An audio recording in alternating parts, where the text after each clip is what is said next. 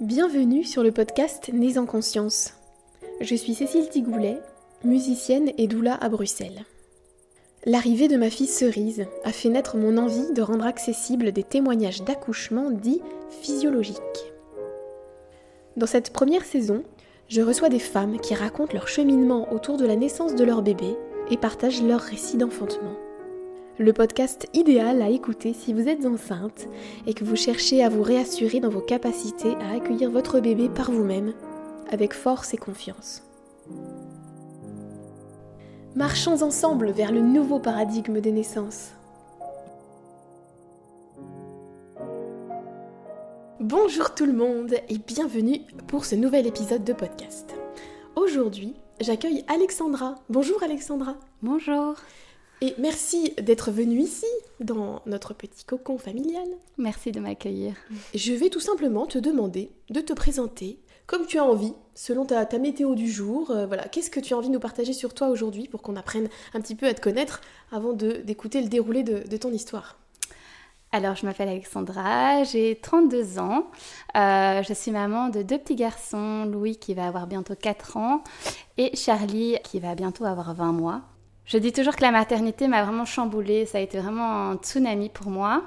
Je suis rentrée dedans avec... Euh, en n'y connaissant pas grand-chose, on va dire. Et en fait, euh, ma première maternité euh, m'a vraiment ouvert, ouvert énormément de portes de connaissances. voilà, on va, on va aller au travers de ça. Et je dis souvent en fait que Louis a semé des graines que Charlie est venu faire éclore. Euh, parce que c'est vraiment comme ça que s'est passé en fait mon, mon ouverture à la maternité, vraiment euh, très très fort. Super. Alors, euh, est-ce que tu veux nous raconter les prémices donc de cette maternité? Tu dis que tu n'y connaissais pas grand-chose. Alors voilà, avec, quoi as-tu démarré l'aventure du coup? Alors, moi j'ai été une enfant qui a été très peu en contact avec d'autres enfants, voilà, en étant ado, etc. J'étais peu en contact avec, avec des, des bébés, etc. Euh, j'étais très peu en contact avec d'autres mamans. Euh, voilà, je, je, je, voyais ça de très très loin. J'ai toujours eu le, souhait de devenir maman. C'était vraiment quand on me demandait euh, comment tu vois ta vie, je me voyais maman. Voilà, c'était quelque chose qui était là depuis, que je suis, depuis que je suis enfant. Euh, mais j'ai vu très peu euh, de mamans maternées et euh, j'ai eu très peu d'exemples en fait finalement, mis à part ma maman. Tout a commencé, ben, le commencement c'est la rencontre avec mon mari. je suis partie en Erasmus en Norvège, à Bergen, et, et j'ai rencontré mon mari là-bas, Johannes. Voilà, on a fait notre petite aventure d'Erasmus et puis à la fin de l'Erasmus, on a commencé une relation longue distance parce que mon mari est allemand. Euh, on a fait deux ans et demi de relation longue distance et puis il a déménagé à Bruxelles. Il m'a demandé en mariage. Et voilà, en fait, très très vite, c'est devenu une évidence que c'était mon, euh, mon compagnon de route, mon, plus un, euh, mon pilier, mon complémentaire. Et très vite, on, s'est embarqué en fait dans cette vie à deux. Euh, dans cette vie à deux. Et puis voilà, mariage. Euh, et tout ça enchaîné en fait. Et très vite, on, s'est dit bah, qu'on on voulait euh, ajouter un projet supplémentaire à notre vie qui était de construire une famille. et voilà, on, a fait notre petit bonhomme de chemin. Je suis tombée enceinte après six mois d'essai, plus ou moins. J'ai appris que j'étais enceinte en juin. 2019, oui, juin 2019. Euh, et c'était génial, on était encore à dans notre appart à Bruxelles. Je me souviens avoir euh, fait pipi sur le petit stick et d'avoir vu que j'étais enceinte. Et euh, j'étais là, il était 4 heures du match, est-ce que je réveille Géo ou pas? Et, puis j'étais oui, je suis réveillée. Et puis voilà, c'était, c'était trop fou quand on était vraiment comme deux enfants en mode waouh, ça y est, il est là quoi. Euh, et, euh, je me souviens aussi que on partait justement à un mariage avec, chez des copains euh, et on faisait un petit trip en, France à cette occasion-là. Donc on, l'a emporté avec nous en voyage. je me souviens qu'on était dans un énorme château comme ça, un des châteaux de la Loire, et on a appris que parce que le matin même, j'avais été faire une prise de sang pour voir si j'étais bien enceinte, etc. Et euh, en, haut, enfin, en haut de ce château de la Loire, on a, on a appelé, euh, c'est le fameux centre qu'on appelle euh, pour avoir les résultats. Et là, j'ai appris que j'étais bien enceinte. et donc, ouais, c'était l'effervescence, quoi. voilà, l'aventure qu'on.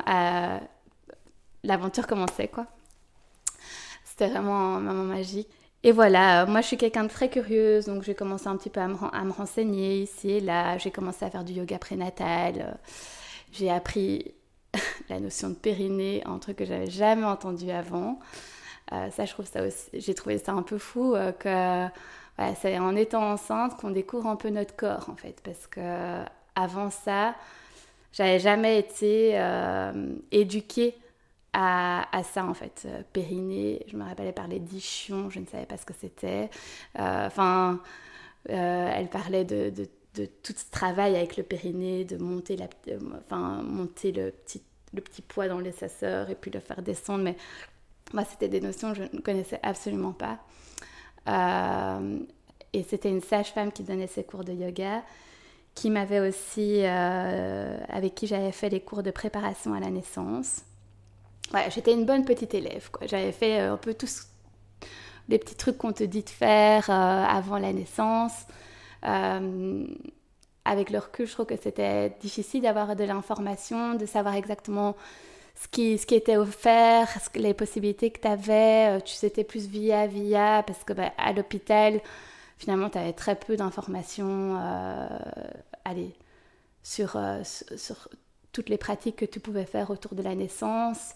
Et, et moi, à cette époque-là, j'avais pas du tout un réseau qui me permettait de, de connaître beaucoup de différentes pratiques que tu pouvais faire autour de la naissance.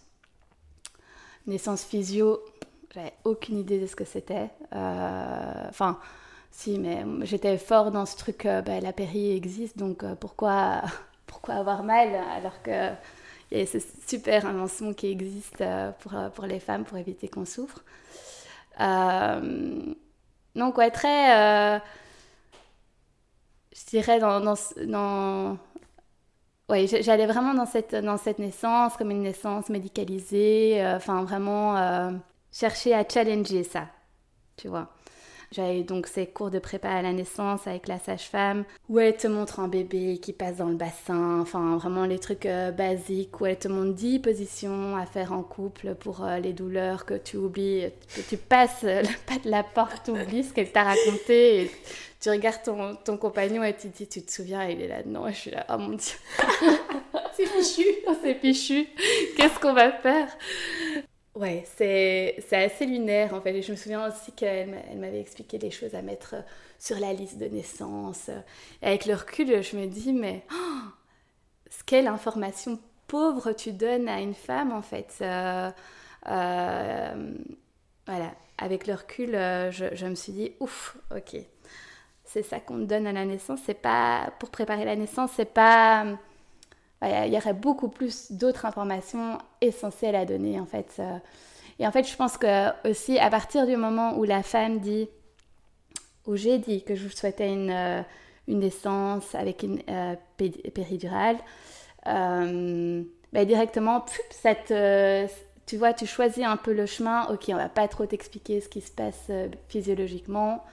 Euh, voilà ce qui va se passer. Tu comme, comme tu es considérée comme moins actrice de ton accouchement, ben, en fait, euh, on nommait plein de choses et... Tu deviens prise en charge, en fait. C'est ça, exactement. Euh, ce que je trouve très dommage, parce qu'alors on, on, rate une occasion de conscientiser les mamans que, d'une part, ben, en fait, pour mettre la péri, il faut attendre qu'il y ait 3-4 cm et avant les 3-4 cm, tu as le temps de bien, euh, de bien déguster si tu n'es pas, si pas préparé. Euh, et d'autre part, euh, tu as aussi des mamans ben, en fait, qui disent Oh, ben, je vais voir. Je ne sais pas trop si je vais demander la péri ou pas.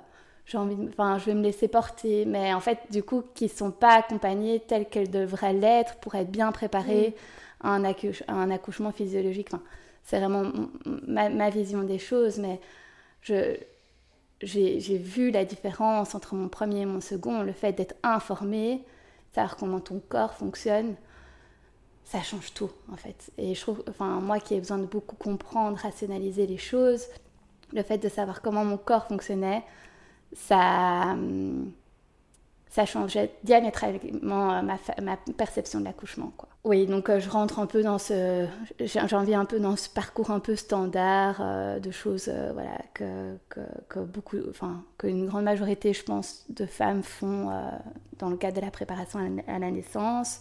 Ma grossesse se passe super bien, une grossesse nickel, vraiment rien à dire. je pense que j'ai été malade une fois sur ma grossesse, donc vraiment la grossesse de rêve. Euh, je me souviens juste que j'avais un stress. Il est né le 28 février. Et j'avais peur qu'il naisse le 29 février, parce que c'était une année où il y avait un 29 février. Ouais, c'était mon, seul, euh, c'était mon seul stress de la grossesse, donc tout va bien. Sauf qu'arrivé le 27 février, je me suis dit, bon Coco, il serait quand même temps d'arriver pour pas que tu arrives le 29. Quoi. Euh, donc là, j'avais été marcher bah, à l'esplanade à Louvain-la-Neuve, faire quelques courses, etc. J'avais bien bien marché. Et puis en fait, le travail avait commencé euh, le 28 à minuit. Euh, j'avais commencé à avoir des contractions. Et euh, ben, en fait, très vite, comme on me dit oui, vous avez des contractions, regardez les minutes, combien de temps, c'est très théorique. Quoi. On te dit oui, si vous avez X contractions entre X minutes, ben, en fait, il faut aller à la maternité. Moi, j'avais ma petite application et euh, donc, je, calculais mes contractions. Et puis, à un moment, elle m'a dit Allez à la maternité. Donc, j'étais là Joe, on va à la maternité. Mais, euh, enfin, tu vois, j'avais vraiment pas des, contractions très, très fortes. Et en effet, je suis arrivée là-bas. Euh, j'étais qu'à 1 cm d'ouverture. Donc, voilà. Et je me rappellerai toujours que je suis arrivée à la maternité. je dis pas très forte quand même, hein, je suis arrivée là-bas directement, donc on te met la perf, euh, nanana, on, te fait un toucher pour voir euh, à combien tu es ouverte. Et là, il y avait une jeune sage-femme euh, qui était là. Et elle me dit, moi je voulais rester debout, et elle me dit, non, non, couchez-vous, couchez-vous. Je ah, ok, donc je me couche. Puis j'ai des contractions, je fais, ah ouais, mais pas, ça fait mal, hein, euh, coucher, quoi. Donc, ah, mettez-vous sur le côté alors. Je fais, ah, mais non, j'ai deux contractions couchées, je fais, mais non, vous me mettez pas couché, quoi. Et du coup, je me fais, mais allez, c'est fou, quoi, qu'une sage-femme te, euh, te dise de te coucher pour avoir des, tes contractions. Enfin, tu vois, mm-hmm. et c'était après qu'il m'a mis la perf et tout. Donc, voilà, déjà, je me dis, ouf, c'est quand même fou. Et puis, euh, euh, donc finalement, je, reste debout, etc. Et moi, j'avais un rêve, c'était d'être dans le bain, quoi, tu vois. Donc j'avais réussi à avoir une salle d'accouchement avec un bain. Euh, et, euh, là, je dis, je veux aller dans le bain. Donc je vais dans le bain. Là, j'étais pas encore à 3-4 cm, mais je dégustais déjà quand même bien, bien mes contractions. Et je savais pas quoi faire de mon corps. Et j'avais personne pour vraiment m'orienter. Les sages-femmes elle passait, elle rentrait, sortait, enfin voilà. Euh, donc j'étais un peu seule à essayer de gérer ces contractions. Euh, je me souviens que la sage-femme qui m'avait préparée à la naissance m'avait dit prends un ballon, nanana. Et en fait, les ballons de la salle de naissance étaient beaucoup trop petits, étaient tout petits, donc je ne mmh. savais pas être là-dessus. Donc voilà, rien n'allait au niveau des outils, je ne savais pas quoi faire, donc j'étais vraiment très seule par rapport à ces contractions, je ne savais pas quoi faire pour les gérer, elles me faisaient très mal. Donc j'avais été dans le bain, et là, euh, de nouveau, je ne sais pas quoi faire de mon corps dans ce bain. Euh, je trouvais ça génial comme idée, mais par contre, comme je dis, être couchée dans ce bain, hyper désagréable. C'était un bain pas très large, donc je savais, savais pas comment me mettre de nouveau. Et chaque contraction était c'était un supplice, quoi. Donc, euh, c'était vraiment pas gai. Et, euh, et là, euh, la, sage-femme fait un moment en toucher vaginal. On voit que je suis à 3-4 cm, il était 7 h du matin. donc, j'avais déjà eu 7 heures de travail. et je fais, ah, ok, je sors du bain, tchac, tchac, tchac, ils me mettent la péri. Et là, voilà, c'était le calme plat, le repos. Euh, je t'avoue qu'à ce moment-là, ça fait le plus grand bien d'avoir cette péri, quoi.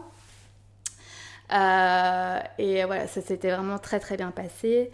Euh, et puis, tu vois, ils viennent toutes les heures, je pense, un peu te retourner à gauche, à droite, lever les jambes pour, pour faire, voilà, pour que le bébé trouve son chemin, quoi, tu vois. mais là encore, aucune idée que je peux être un peu actrice de mon accouchement. J'ai aucune idée de tout ça. Donc, je, je, fais juste, tu vois, ce qu'on me dit de faire. Euh, et puis, à un moment donné, ça n'avance pas beaucoup. Donc, elle me propose Ah, est-ce que vous voulez euh, le cytocine de synthèse ou euh, le percement de la poche? Oh, Aucune idée de ce que c'est, tu vois. Au, enfin, de synthèse, j'en ai jamais entendu parler. Euh, percement de la poche, ah, on, on perd sa poche, ok. Et du coup, je fais Bah, écoutez, le plus naturel. Donc, du coup, elle me perd sa poche. Euh, et, voilà, j'avais toujours avec son bac là en dessous de moi euh, à récolter euh, l'eau de la poche. et puis voilà, ça se passe, ça se passe. Puis à, à 15h, elle revient et là j'étais ouverte à 10. Et, et la gynéco arrive et on me fait pousser après réflexion, je me dis, c'était, du bon. Enfin, tu vois, c'était vraiment très, très, euh, très intense de pousser comme ça. Quand du coup, je compare à mon second, je me dis, ouf, c'est intense de pousser comme ça. Mais voilà, on pousse, on pousse. Euh, et, euh, et Louis arrive. Voilà. Donc, c'est vraiment un accouchement qui a été très je qualifierais même de, doux parce qu'en fait finalement de 7 à 15 ben, j'étais vraiment dans ce truc euh, je lisais même euh, mon mari pouvait se reposer à côté de moi. Enfin c'était très euh, très soft quoi tu vois. J'avais pu boire j'avais pu j'avais pu manger une petite gaufre voilà. C'était très très dans la douceur. Et Les premiers jours, ça se passe bien. Euh, très dur au niveau de l'allaitement. Euh, je me souviens toujours que la sage-femme de la maternité, elle, qualifiait mon, mon, fils de piranha parce que c'était c'était du non-stop quoi. Il était euh, ouais ouais. et, j'étais ah ok donc c'est un piranha d'accord. mais et, j'en rigolais mais parce, ouais c'était c'était très très intense je, sentais déjà que ça allait être bien intense. Mais alors, euh, c'était avant le Covid. Et avant le Covid, euh, dans, les, dans les chambres, c'était normal que tu accueilles toute ta famille, etc. Et je me souviens encore que je voyais débarquer mes parents, mon frère et sa compagne. J'avais proposé à des copines de passer. Et après, après réflexion, je me dis, mais t'étais folle, t'es folle. c'est fou, en fait. Tu vois, tout, tout ce qu'on tout ce qui était normal avant, quand tu le regardes avec un peu de perspective, tu te dis, mais en fait, euh, laissez juste la femme euh, qui vient d'accoucher tranquille. Enfin, tu vois, c'est ça qui fait beaucoup plus de sens que, que de débarquer à 20 dans la chambre pour venir voir le petit bébé. En plus, toi, tu découvres l'allaitement. Euh, enfin, c'est. Ouais, c'est. Après, avec le recul, je me dis, ouf, je, je, ne referai plus du tout ça. Euh, euh, et, voilà, et donc je découvre mon postpartum avec Louis. Euh, ben, il est né le 28 février et le 12 mars, il y avait le Covid qui commençait.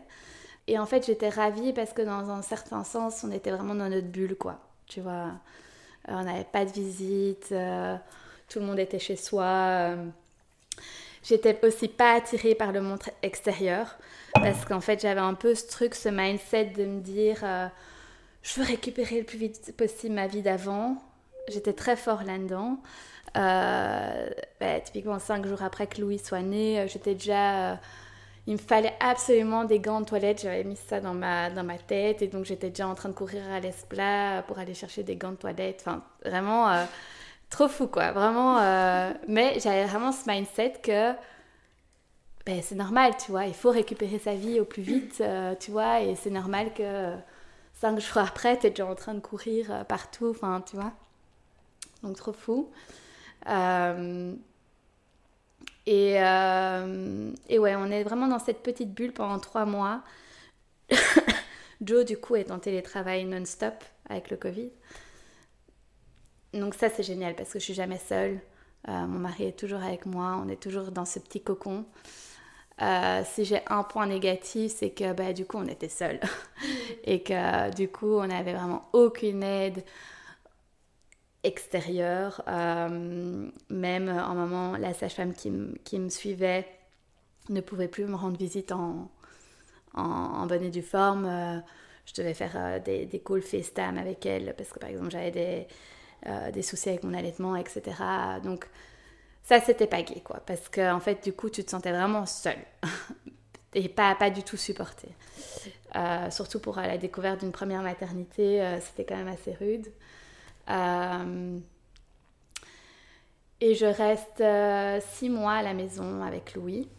ça se passe très bien, c'est très intense. ouais, c'est j'ai pas des bébés qui dorment euh, très vite. Parfois, tu entends des, femmes, les bébés dorment après deux semaines et t'es là, mon Dieu, mais moi, j'ai pas du tout ça. Donc, euh, et après, voilà, tu, entends quand même de plus en plus de femmes qui disent, non, c'est pas, pas la norme. Donc, voilà. Mais à l'époque, moi, je pensais que c'était la norme. Donc, du coup, c'était très confrontant aussi. Euh, et voilà, c'est extrêmement intense. Je termine ces six mois, je me souviens toujours, j'ai été voir une coach. Euh, voilà, parce que je voulais discuter un peu avec elle, voilà, des prochains mois, de comment je voyais les choses. J'avais envie de restructurer ça avant de reprendre le travail. Euh, et en fait, euh, je me souviens de cette séance et elle me demande, en me regardant dans les yeux, mais Alexandra, là, là maintenant, tout de suite, si tu voulais quelque chose, qu'est-ce que tu voudrais? Enfin, s'il y avait quelque chose qui pouvait apparaître et qu'est-ce que tu voudrais? Et j'ai dit, je veux juste dormir. et j'étais juste épuisée. Vraiment, j'étais mais au bout du rouleau. Et euh, suite à ça, je décide quand même d'aller faire une prise de sang euh, pour euh, voir si tout va bien parce que j'étais chez mon médecin traitant et je, je suis vannée, je suis vannée. Et alors là, on voit que j'ai un souci à la thyroïde, ce qui est assez récurrent chez les mamans en postpartum, il faut le savoir. Euh, ça, ça, arrive assez régulièrement qu'au moment du postpartum, ta thyroïde commence à, faire des siennes. Et ça induit, moi notamment, ben, je perdais fortement mes cheveux euh, et euh, j'étais extrêmement fatiguée. Et en fait, c'est un truc qui, arrive en postpartum et puis, et puis qui repart, entre guillemets, tout seul. en tout cas, de ce que j'ai compris.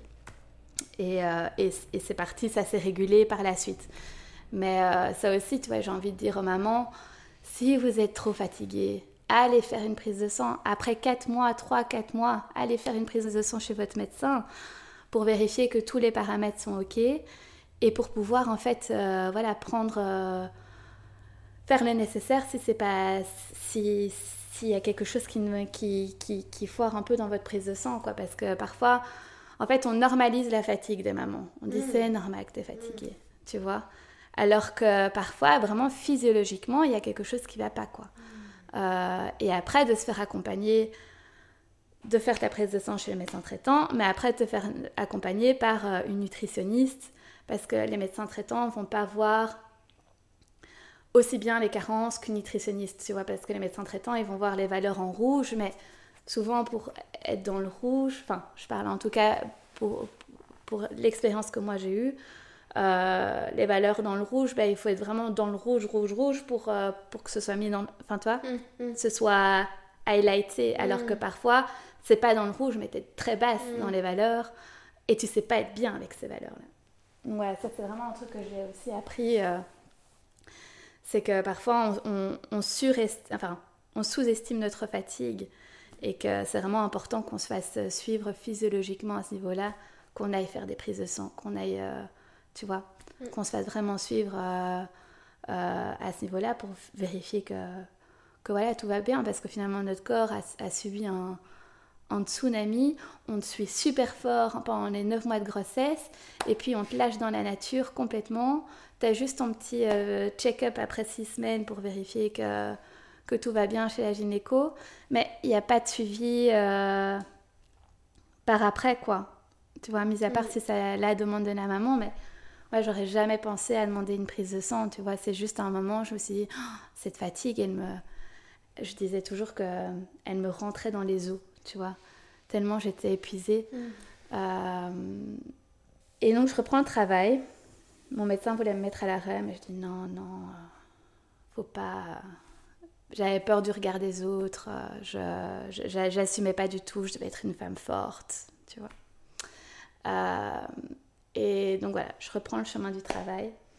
Et il y a toujours un truc qui me, qui me fait sourire, c'est qu'un jour j'ai une copine comme ça qui me dit Ah, mais tu penserais pas à faire un 4-5e pour, voilà, pour avoir du temps avec tes enfants, enfin tu vois, de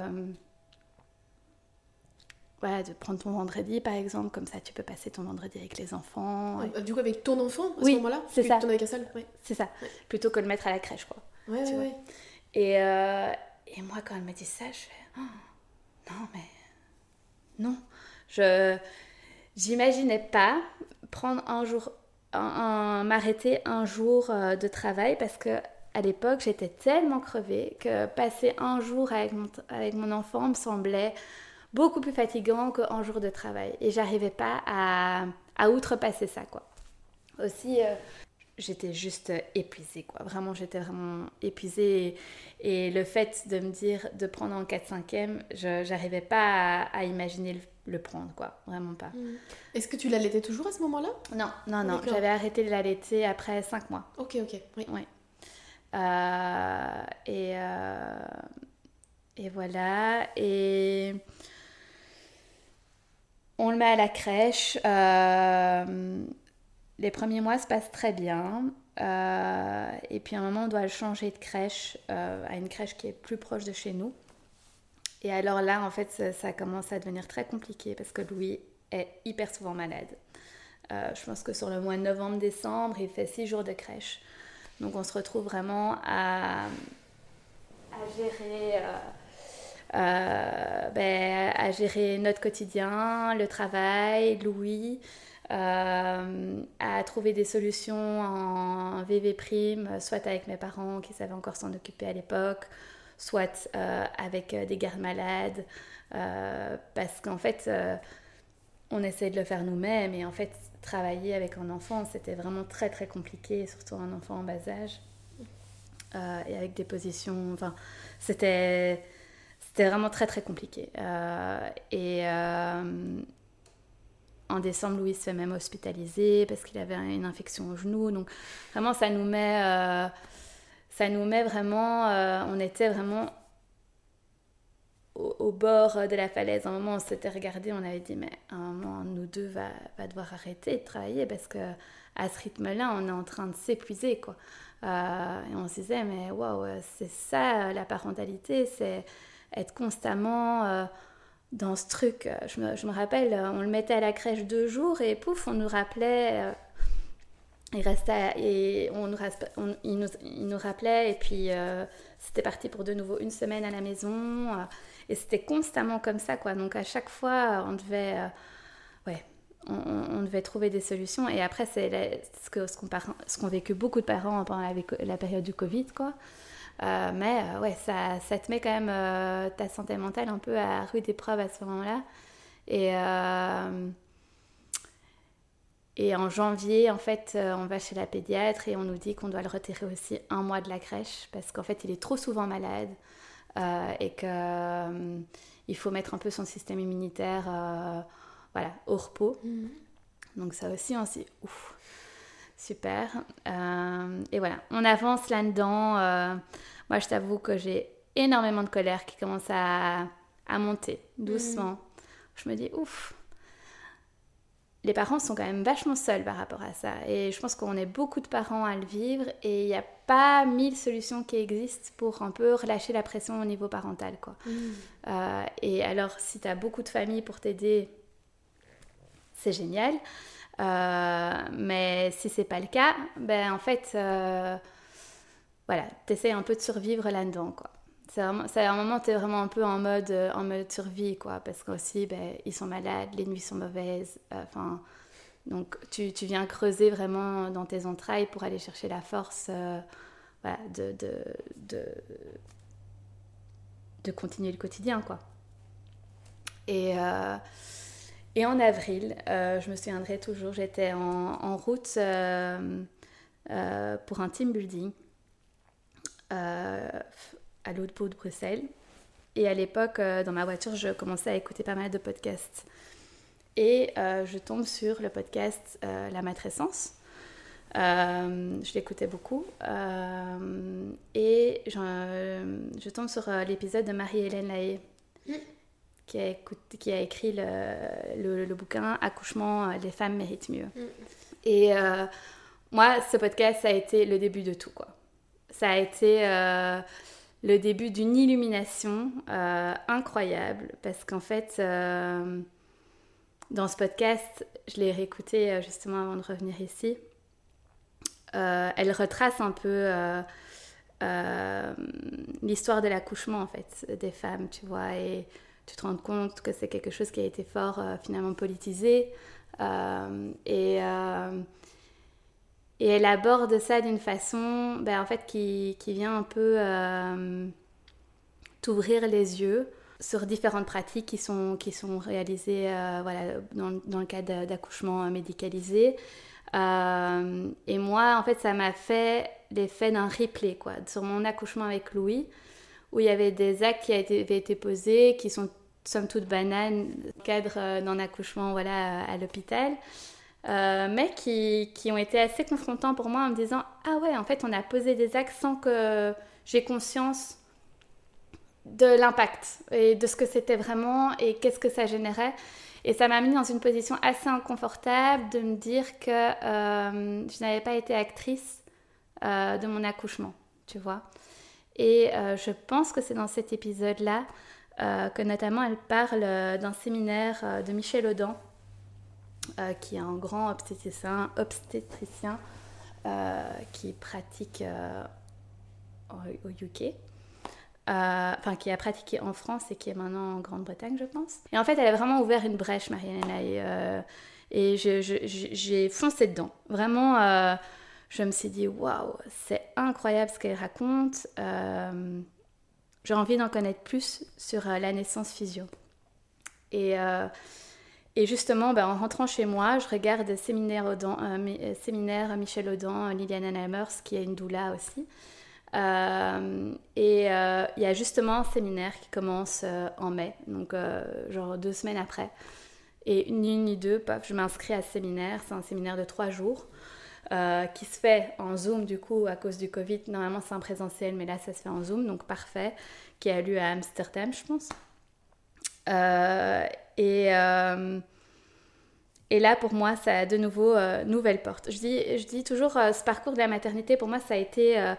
tu vois, c'est comme si Louis m'avait donné un trousseau de, clés, un trousseau de clés, quoi, et que j'ouvrais une porte après l'autre. Et là, tchac, deuxième porte qui s'ouvre, ce séminaire, j'ai une question pour toi parce que c'est super intéressant. Parce que donc là, tu, ton bébé, euh, enfin ton enfant donc avait à peu près un an, un peu plus d'un an. Euh, ouais, c'est ça. Il vient d'avoir un an. Est-ce que, est que tu projetais d'avoir d'autres enfants Parce que d'où est venu cet intérêt pour la. Tu vois, tu aurais pu écouter et te dire, euh, voilà, tu vois, refermer la porte, prendre connaissance. Et là, ça a ouvert quelque chose. Ouais, mais je pense que c'était la colère, tu vois, vraiment. Hmm. J'étais déjà animée par cette colère de me dire, punaise, on est vachement seul là-dedans. Hmm. et puis après, je suis quelqu'un de très curieuse, tu vois. Donc, en fait, euh, je fonctionne fort à l'intuition. Donc, quand il y a un sujet qui m'intéresse, tu vois, je le sens, paf, paf. Et puis, j'ai envie de me. Je vais aller acheter 10 bouquins, etc. Euh, et typiquement, tu vois, une fois que j'ai entendu le podcast de Marie-Hélène Aé, directement, je vais acheter son livre, hmm. tu vois. Hmm, hmm, et j'adore me renseigner comme ça. Et je, je, me mets vraiment dans des brèches d'informations. Euh, voilà. Et, et, je fonctionne fort à ce qui me passionne, tu vois. Et là, je sentais que c'était un sujet en fait, ce qui était gai, c'était que c'était un sujet qui me concernait en tant que femme et euh, qui me paraissait tout d'un coup très atteignable. Parce que euh, je comprenais ce qu'il me disait, je comprenais ce qu'il me disait de comment mon corps fonctionnait et j'avais envie d'en savoir plus sur mm. comment mon mm. corps fonctionnait. Mm. Tu vois Et c'était finalement quelque chose de très rationnel. Je suis quelqu'un de très rationnel euh, que je pouvais m'approprier et puis peut-être partager. Mm. Tu vois. Euh, et donc, euh, ouais, je trouve ça incroyable d'en- d'entendre euh, déjà. Ben, Marie-Hélène c'était plus vraiment au niveau historique de comment est-ce qu'on est arrivé à l'avant-guerre, à des accouchements que à domicile, puis à finalement, 70 ans plus tard, à une grande majorité d'accouchements à l'hôpital. Et ça, je trouvais ça super intéressant de voir un peu l'historique euh, de comment est-ce qu'on est arrivé à une situation A, finalement Z, enfin vraiment les deux opposés. Et elle a, elle a ouvert cette brèche aussi de dire qu'il y a parfois des actes qui sont faits euh, dans, au, au- au sein des hôpitaux qui, euh, enfin on appelle ça la cascade d'intervention en fait, qui vont en amener une autre, puis encore une autre, et puis en fait finalement qui, qui finissent euh, sur des césariennes alors que potentiellement si on avait tout laissé comme ça sans, sans intervenir, ben en fait euh, l'accouchement se serait bien passé. Et alors on dit Ah, heureusement que j'ai été à l'hôpital, tu vois. Et ouais, je, trouvais ça, je trouvais ça très intriguant et très intéressant voilà, de, de, de m'informer davantage là-dessus. Et donc, euh, je m'inscris à ce séminaire. Euh, et là, de nouveau, je me prends une énorme claque parce qu'en fait, euh, Michel Laudan, justement, explique comment ton corps fonctionne. Et, et c'est très basique, hein, c'est de dire, je relisais encore mes notes hier, c'est de dire qu'en fait, on doit stimuler au moins le néocortex de la femme, quoi. Au moins, au moins. Euh, et que dès que tu viens stimuler, ben, en fait, les douleurs sont plus présentes, que, euh, que potentiellement l'accouchement va aller euh, moins vite, etc. Et, et voilà, en fait, juste connaître ces bases, tu vois, avec l'ocytocine, l'endorphine, l'adrénaline, de reconnaître, tu vois, de, juste connaître des informations de base de comment ton corps fonctionne. Je me suis sentie une espèce de puissance comme ça, de me dire, ah mais oui, c'est évident, tu vois. Et, et à contrario de comparer de comment est-ce que ça se passe voilà, dans, les, dans les naissances euh, voilà, accompagnées à l'hôpital, je me dis, ouh, t'as un peu euh, le jour et la nuit, quoi. Tu vois, on te dit, en fait, euh, ça, ce serait l'idéal pour euh, qu'une femme soit pleinement dans son accouchement. Et puis, ce qu'on fait dans la majorité des cas, tu vois. Euh, et donc, ça, de nouveau, ça m'intrigue. Je fais, ah, c'est un sujet qui me passionne. J'adore, j'adore. Et, euh, et à ce moment-là, je suis euh, Karine, la sage-femme, sur, euh, sur Instagram. Et de nouveau, c'est vraiment par, par, par enchaînement, elle ouvre un séminaire de la naissance quantique. Euh, ça, c'est un séminaire de trois semaines. Et j'y vais. Je suis allez, go. J'adore ce sujet, euh, je plonge dedans, quoi. Et là, nouveau, tu vois, je, je, je suis ébahie par toutes les choses que j'apprends, de la puissance de la femme, d'entendre pour la première fois quelqu'un dire, en fait, euh, une femme est puissante, elle a enfanté le monde, les femmes ont enfanté le monde, et de vraiment, euh, ouais, redonner un peu cette, réapproprier la naissance à la femme, quoi. Et c'est quelque chose que j'avais jamais entendu avant dans tout mon parcours avec Louis. Jamais on m'avait réapproprié la, tu vois.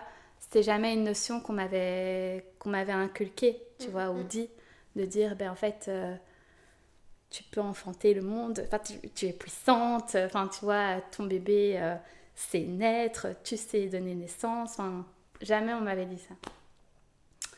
Et euh, et voilà, c'est pour moi une bible d'informations. Je, passe trois semaines à écouter ces séminaires euh, et j'adore vraiment tous les partages qui sont faits.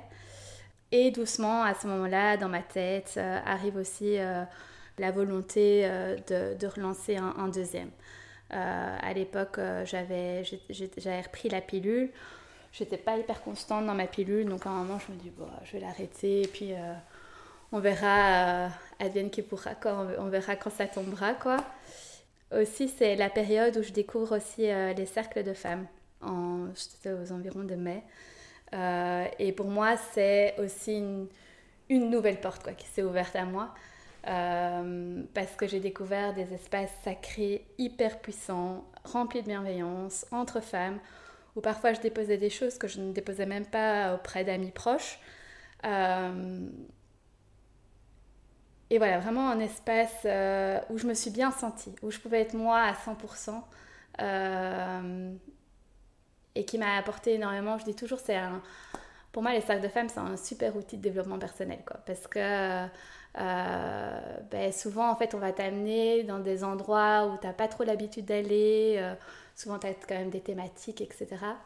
Euh, et ça te permet vraiment de faire un peu de l'introspection et de prendre le temps un peu de ah ça ça vient ça vient ça vient chipoter à ce niveau-là tu vois donc voilà ça, ça c'était pour moi une grosse découverte en juillet devant vraiment la solité enfin devant la solitude et la colère que j'avais, tu vois, tous ces derniers mois accumulés par rapport euh, euh, à notre parentalité, où je me sentais vraiment très très seule. Euh, voilà, on enchaînait de nouveau les maladies, etc. Voilà. Et où il y avait une charge mentale de fou avec ça, beaucoup de fatigue accumulée. je me dis, j'ai envie de mettre ma pierre, ma pierre à l'édifice quelque part. Et je je décide de faire la formation de maternité sacrée euh, de doula postnatale. Tu vois. Euh, j'avais comparé différents types de formations. Euh, et ouais, je me lance là-dedans.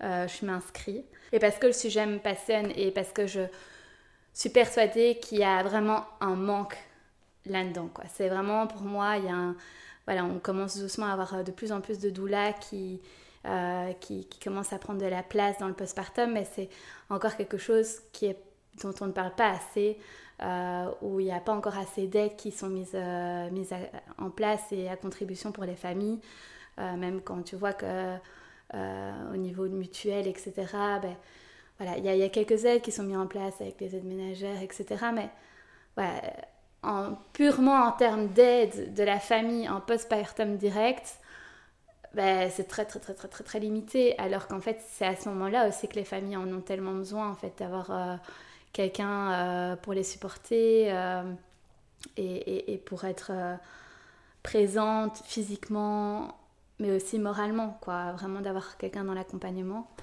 Et donc je dis, ben voilà, moi j'ai envie, j'ai envie de me lancer là-dedans, j'ai envie, j'ai envie d'en apprendre plus sur le postpartum. Et euh, voilà, les, semaines passent et fin août, j'ai un retard de règles. Et euh, je me dis, hmm, sachant que le, lendemain, euh, c'était un vendredi, le lendemain, je partais en week-end de formation pour animer des cercles de femmes. Et le lundi, je partais en voyage en France avec mon mari et avec Louis. Donc je me dis, bon, j'ai quand même faire un test de grossesse pour être sûre que je suis pas enceinte et puis euh, comme ça je peux manger des huîtres et du vin, euh, boire du vin si je suis enceinte. J'avais vraiment ça en tête. Et puis euh, je fais mon test et je m'attendais pas du tout à ce qu'il soit positif parce que j'avais déjà fait des tests les mois précédents et c'était négatif. Mais par acquis de conscience, comme je partais après pour deux semaines de, de voyage, je me suis dit bon allez je vais le faire et il est positif c'est toujours cette grossesse, elle a un truc spécial pour moi parce qu'il est, il est vraiment parti avec moi en formation hmm. de, euh, pour initier des cercles de femmes, etc. Donc ça a vraiment euh, ouais, une, symbolique assez forte pour moi. Euh, et donc, ouais, je l'ai emmené avec moi à, à, cette, à, ce week-end de formation. Ouais, qui avait été animé par, par Roxane. et vraiment super chouette week-end. Euh, et voilà, j'emporte mon petit bébé, euh, je suis heureuse d'être enceinte, euh, je commence doucement la formation de maternité sacrée. et on fait les premiers échos, rien à signaler, ça va. Et puis en fait en octobre, donc je vais faire ma première écho, la, la grosse écho. Tu vois. Et là, je vais la faire, euh, d'habitude, je la fais avec ma gynécologue qui me suit pour tout mon, pour tout mon, parcours, enfin voilà, qui, qui sera là à l'accouchement, euh, la gynéco qui était finalement là à l'accouchement de, Louis et qui est ouverte à plein de choses parce que bah, bien sûr, j'arrive avec plein de prérequis. Je veux être accompagnée par une doula, je veux je veux un accouchement physio, clampage tardif. voilà, je, je, je, sais qu'elle est ouverte à tout ça, donc je suis ravie mhm. de faire mon parcours avec elle. mais pour les grosses échos, je dois aller à l'hôpital et c'est une autre gynécologue qui fait les grosses échos parce qu'elle ne fait pas les grosses échos. Donc, juste pour bien clarifier, à ce moment-là, ton projet de naissance, c'est un accouchement le plus physiologique, oui, pardon, en pas... structure hospitalière. Oui, c'est ça. Est-ce que tu as partagé avec ton mari, du coup, un peu, il a suivi ton cheminement ou il t'a fait... Euh... Ouais, je t'avoue que c'était euh, un peu mon, enfin c'était mon, mon, mon, sujet, mon projet. Mon mari, il me suivait. Euh, vraiment, il était ouvert à tout. Enfin, tu vois. Bon, après, je pense que je lui aurais proposé un accouchement à la maison. Peut-être que là, il aurait un peu émis. Euh, on aurait dû plus en discuter, mais là, ici, c'était juste que voilà, je, voulais rester dans une structure hospitalière. Mhm. Euh, je t'avoue que j'avais pas encore trop, c'était pas encore trop clair, cocon, etc. Je j'avais pas trop de connaissances, tu vois, des différents types de structures mhm. qu'ils connaissaient. Euh, ça aussi pour moi ça manquait de clarté, tu vois. Euh, et puis aussi il fallait dire qu'en termes de route, par exemple, ben, je devais quand même pas trop m'éloigner bah pour éviter de me retrouver à 50 minutes de route de la maison. Mm. Donc j'avais pas non plus 15 000 alternatives. Mm-hmm. Et l'hôpital où j'avais accouché avec Louis, euh, j'étais vraiment ravie. Euh, c'était un super bel hôpital et moi je, je, suis très sensible à ça, à mon environnement, etc. Euh, et il faut que j'ai des bonnes vibes quoi. Et là mm. j'avais des bonnes vibes. Donc c'était voilà, c'était bien. Donc, on, peut reprendre. Donc, tu arrives à ce rendez-vous. Donc, grosse échographie. Là, tu as quel mois de grossesse Donc, là, je suis à 12 semaines. Ok. Euh, c'est un jeudi. Et euh, donc, voilà, on y va tout guérir avec mon mari. Et, euh, et puis, donc, elle commence l'écho. Et je la trouve fort silencieuse. Je me dis, hmm. ouais, je, je relève pas. Je me dis, bon, elle est en train de faire ses mesures, etc. Et puis. Puis je dis, ah, ça va euh? Puis elle me dit, ben, euh, en fait, euh, la clarté nucale, c'est pas très bon. Je ah, ok, qu'est-ce que, que ça veut dire? Et donc là, t'as un peu quand même un truc qui tombe, t'as un peu le ciel qui tombe sur la tête. parce que bah, clarté nucale, trisomie, donc elle continue ses examens. Là, directement, on redescend de 10 étages avec mon mari. Et donc, euh, ouais, clarté nucale pas bonne. Euh, enfin, au-delà euh, au-delà des des, des, des, centimètres prérequis. Alors, on s'assied avec elle. Elle nous dit, bah, écoutez, là, on a 30% de chance, en fait, pour que votre bébé soit atteint de trisomie. Euh, selon la clarté nucale qu'elle voyait, mhm. tu vois. Euh, donc là, en fait, ouais, on, on se décompose. Elle nous propose euh, très rapidement, en fait, donc je suis qu'à que à 12 semaines de grossesse. elle ne propose même pas le NIP test parce qu'en fait, il faut attendre deux semaines avant d'avoir les résultats, etc. Euh, et il y a euh, un petit pourcentage de chances qu'on ne voit pas, euh, qu'on passe à côté de quelque chose. Mhm. et donc elle me propose d'aller vers une CVS qui, qui où il faut en fait aller chercher un bout du placenta. Mhm. donc c'est comme quand on vient faire une amyosynthèse, sauf que Là, comme j'étais trop tôt dans ma grossesse, on ne savait pas faire d'amyosynthèse, donc juste aller voir aller chercher le liquide amniotique. Euh, il fallait aller chercher une petite, partie euh, du placenta. Donc, euh, on rentre avec ça chez nous. on passe le week-end, voilà, un week-end très difficile parce que on pense à tous les cas de figure en fait. ben voilà, on, on est confronté un peu à se dire bon ben qu'est-ce qui se passe, si, euh, si c'est positif, euh, qu'est-ce qu'on fait. Euh, à savoir que moi, je m'étais très très vite attachée à ce bébé. Enfin, j'avais très vite conscientisé, très vite, je me rappelle toujours un jour, je lui avais dit je t'aime. Donc moi, c'était impensable pour moi de m'en séparer, quoi. Vraiment, je, je, me disais en fait les dommages collatéraux psychologiques pour moi vont être désastreux si j'interromps ma grossesse maintenant et que, que j'arrête cette grossesse juste parce que juste parce que il est peut-être différent, tu mmh. vois. Euh, et euh, donc voilà, on, fait notre petite bonhomme de chemin au travers de cette réflexion-là, euh, qui est tout à fait propre à chaque couple. Et le mardi, j'ai rendez-vous pour cette CVS. donc là, c'est une intervention, voilà, avec une gynécologue spécialiste de ça. Je pense que c'est à l'hôpital Erasme.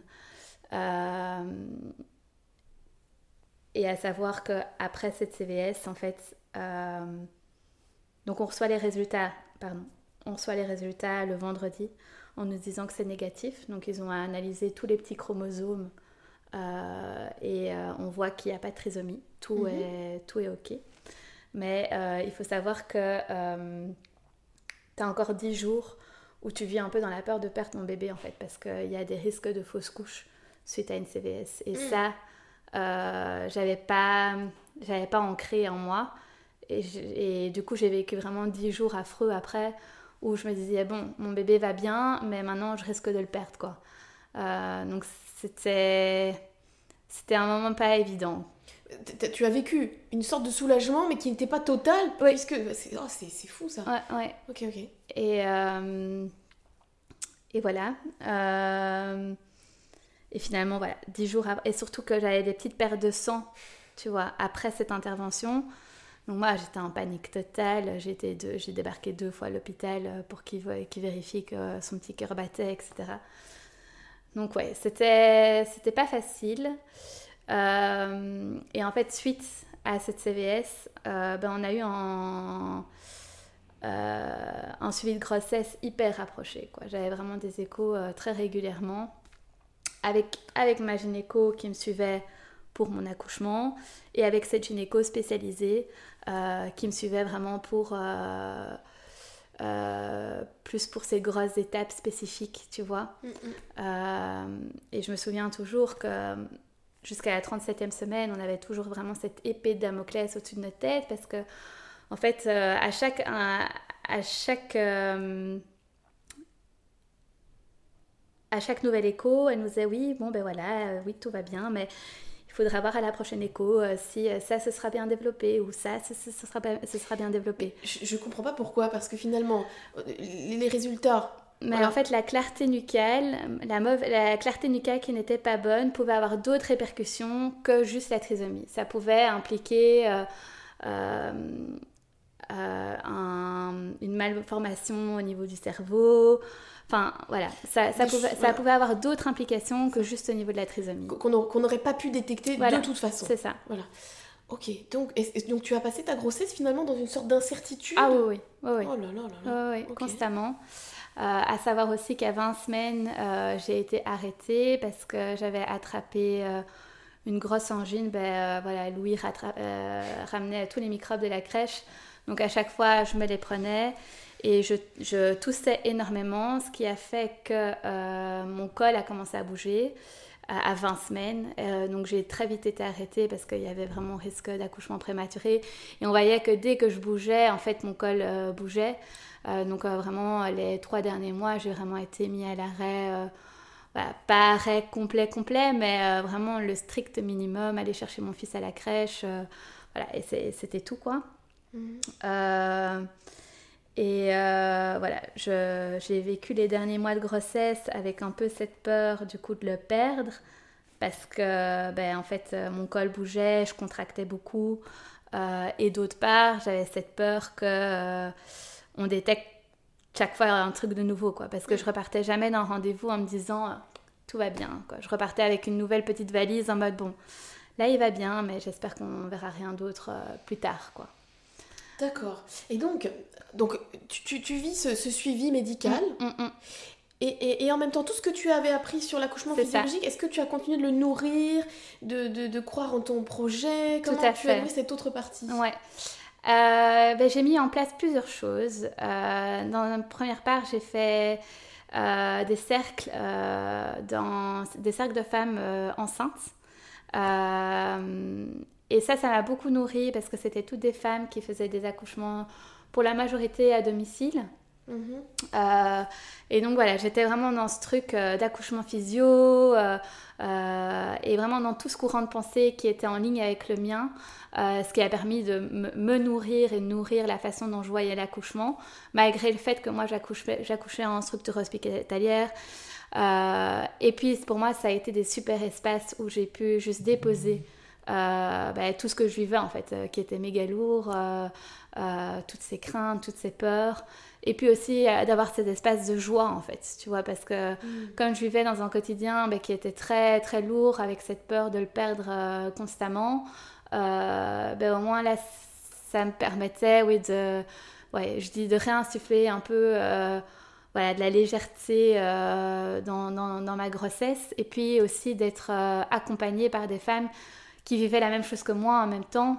On accouchait tout un peu plic-ploc là et c'était vraiment rigolo, euh, voilà, de traverser ça avec d'autres femmes, quoi, tu vois. Et puis on s'envoyait des photos euh, en mode, euh, enfin, quand l'une était prête à passer son, à passer, c'est le fameux passage de la naissance, on s'envoyait des photos et voilà, c'était c'était génial de pouvoir se soutenir comme ça au travers de nos grossesses et, et des naissances des enfants. et puis moi, ce que je voulais absolument c'était avoir une gardienne d'espace, tu vois. Je voulais être accompagnée pour la naissance d'une personne. Euh, parce que je m'étais bien rendu compte que mon mari, il est là, mais voilà, avec le stress, c'est pas du tout son, son topic. Enfin, tu vois, euh, voilà, il, peut être là, mais lui aussi, il a besoin d'être un peu hmm. guidé, tu hmm. vois. Et moi, je sais pas le guider à ce moment-là. Je suis occupée à faire autre chose. Euh, et euh, je me rends compte aussi que si toi tu veux un, accouchement physio, faut avoir quelqu'un qui te protège un peu, tu vois, qui te, qui fasse un peu barrière.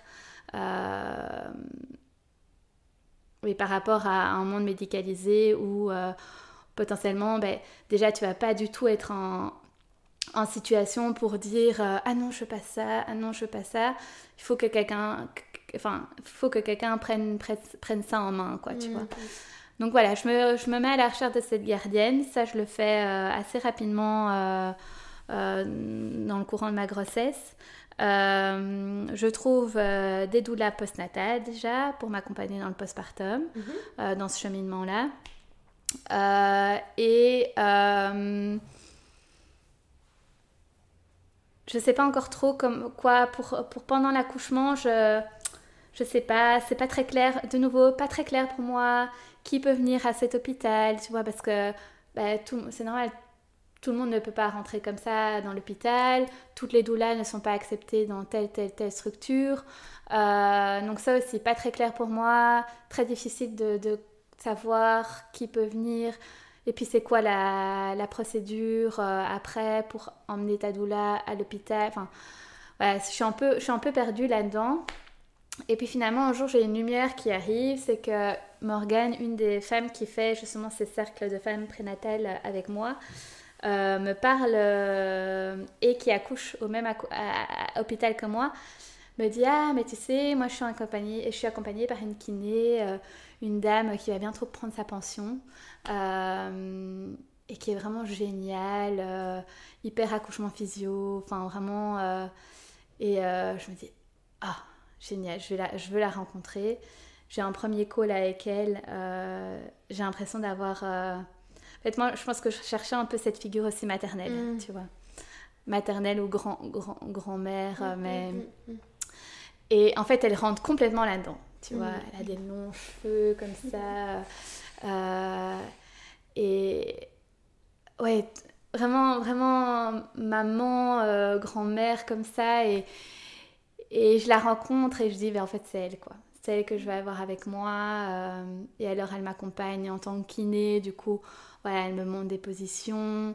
Elle me fait beaucoup de massages quand je vais la voir, qui me font beaucoup de bien. Euh, et je sais qu'elle m'accompagnera dans mon projet. Toi. Elle est 100% physio. Mmh. Euh, elle a vu des centaines de femmes accoucher. voilà. et elle est respectée à l'hôpital. Ce qui est important. Mm, mm. Et elle est acceptée et respectée à l'hôpital. Euh, ce qui était aussi important pour moi, de savoir que ouais, elle, avait, elle avait un peu sa place aussi là, tu vois, et qu'elle pouvait être cette gardienne. Euh, et, euh, et, aussi, elle, elle, inclut bien Joe, tu vois, elle lui montre comment faire. Là, on a une séance avec Joe et, et je vois que toi, son but premier, c'est pas elle prendre la place, mais c'est vraiment d'inclure mon mari. Et, et voilà, j'ai vraiment trouvé ma guide, quoi, tu vois. Mm. Euh, et en même temps, bah, du coup, avec les doulas que j'avais contactés pour le postpartum, euh, je fais de l'hypnose prénatale. Oui. Est-ce que tu veux nommer qui c'est? Euh, C'était les Sokokoun. Ah voilà, super. Et, euh, et je fais ça avec Julie. Ok, génial. Euh, et elle, je, fais, de l'hypnose prénatale avec elle. Euh, et je pense que ça aussi, ça m'a beaucoup aidé à lâcher, lâcher mes peurs euh, et aller un peu titiller ce subconscient là, tu vois, que j'ai pas l'habitude de. Enfin, j'ai pas beaucoup l'habitude de lâcher vraiment euh, mon, mon, mon, cerveau, tu vois, et mm, mm. ça me faisait du bien de voir que je pouvais aussi partir.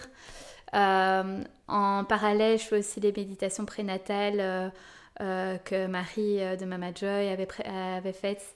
J'avais préparé comme ça toute une, toute une liste à mon mari oui, donc tu as les, les, les hypnoses de, de, Julie, tu as les, tu as les playlists de Marie, tu as mes playlists aussi, ben justement dans les cercles de femmes prénatales, on avait une playlist de chansons, de mantras, etc.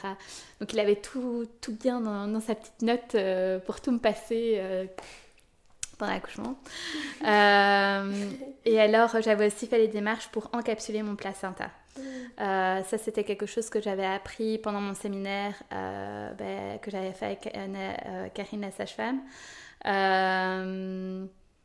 Euh, et en fait, je m'étais rendu compte de l'importance du placenta, de sa place. je ne voulais pas qu'on le traite comme un vulgaire déchet. j'avais vraiment envie voilà, de, l'inclure dans mon postpartum. Et donc, j'avais contacté Alicia de Doula l'Arbre de Vie pour, euh, pour, euh, pour l'encapsuler. Euh, voilà, ça faisait partie de mon projet de naissance. Mhm. Ma grossesse se passe, a passé 37 semaines, j'ai un peu cette épée de Damoclès qui sort, qui, qui s'évanouit parce qu'on voit que tout est bien formé, bébé va bien. Et là, je, je vis un dernier mois de grossesse où je peux enfin profiter, je peux un peu marcher, je peux un peu je peux un peu bouger. Je suis, partie, je suis sortie de la, prématurité, de la prématurité aussi avec mon bébé. Euh, donc voilà, je commence à profiter de cette grossesse vraiment à 37 semaines. Euh, et puis finalement, euh, on passe à la date de terme. donc, comme quoi, il était prévu prématuré. Ah oui, aussi, ce qui était assez drôle, c'est que très très vite, en fait, il était très très bas dans mon bassin. Donc on savait pas, on savait plus voir, on savait plus prendre les mesures et on me disait oui ce sera un petit bébé, 3 kg enfin voilà 3 kg sachant que Louis faisait 3 kg je pense, 3 kg petit, petit format, ok, très bien, écoute tant mieux. Ma date de terme arrive et puis euh, voilà les jours passent, tous les deux jours je vais faire des monitos. Je pense que c'était à 40 plus 3. La sage-femme euh, me demande si, euh, si je veux faire un, ah oui, la gynéco propose euh, de faire un décollement. Est-ce que tu veux faire un décollement? Je fais. Euh, attends, euh, bébé va bien? Oui. Il y a assez de liquide? Oui. Ben, on ne me touche pas, quoi. Vous ne faites rien. Et ça aussi, tu vois, je trouve ça hyper important parce que, de nouveau, je me dis, mais heureusement que j'ai eu tout ce background d'information avant, ben, pendant les séminaires, parce que directement, je me dis, mais Attends, décollement. Décollement, euh, c'est pas sûr que ça va fonctionner. Potentiellement, tu vas te retrouver avec 24-48 heures de contraction sans pour autant engendrer en travail. Euh, donc, tu as plus à y perdre qu'à vraiment y gagner. Quoi. Si ton bébé va bien, touche à... Enfin, tu vois, je me dis, touche à rien, tout va bien. Alors que peut-être la Alex, il y a deux ans, euh, tu vois, qui connaissait pas tout ça, aurait peut-être dit, ah ben oui, pourquoi Enfin, tu vois, sans vraiment prendre euh, prendre acte des conséquences parce qu'on ne t'explique pas spécialement ça, tu vois. On, normalise, enfin en tout cas j'ai l'impression qu'on normalisait un peu cet acte. Donc j'ai non, non, on, ne touche à rien, j'attends. Merci pour votre écoute. Si vous appréciez le podcast et que vous souhaitez le soutenir, je vous invite à le partager autour de vous, à laisser 5 étoiles sur votre plateforme d'écoute et pourquoi pas à me laisser un petit commentaire. On se retrouve la semaine prochaine pour un nouvel épisode. D'ici là, portez-vous bien. À bientôt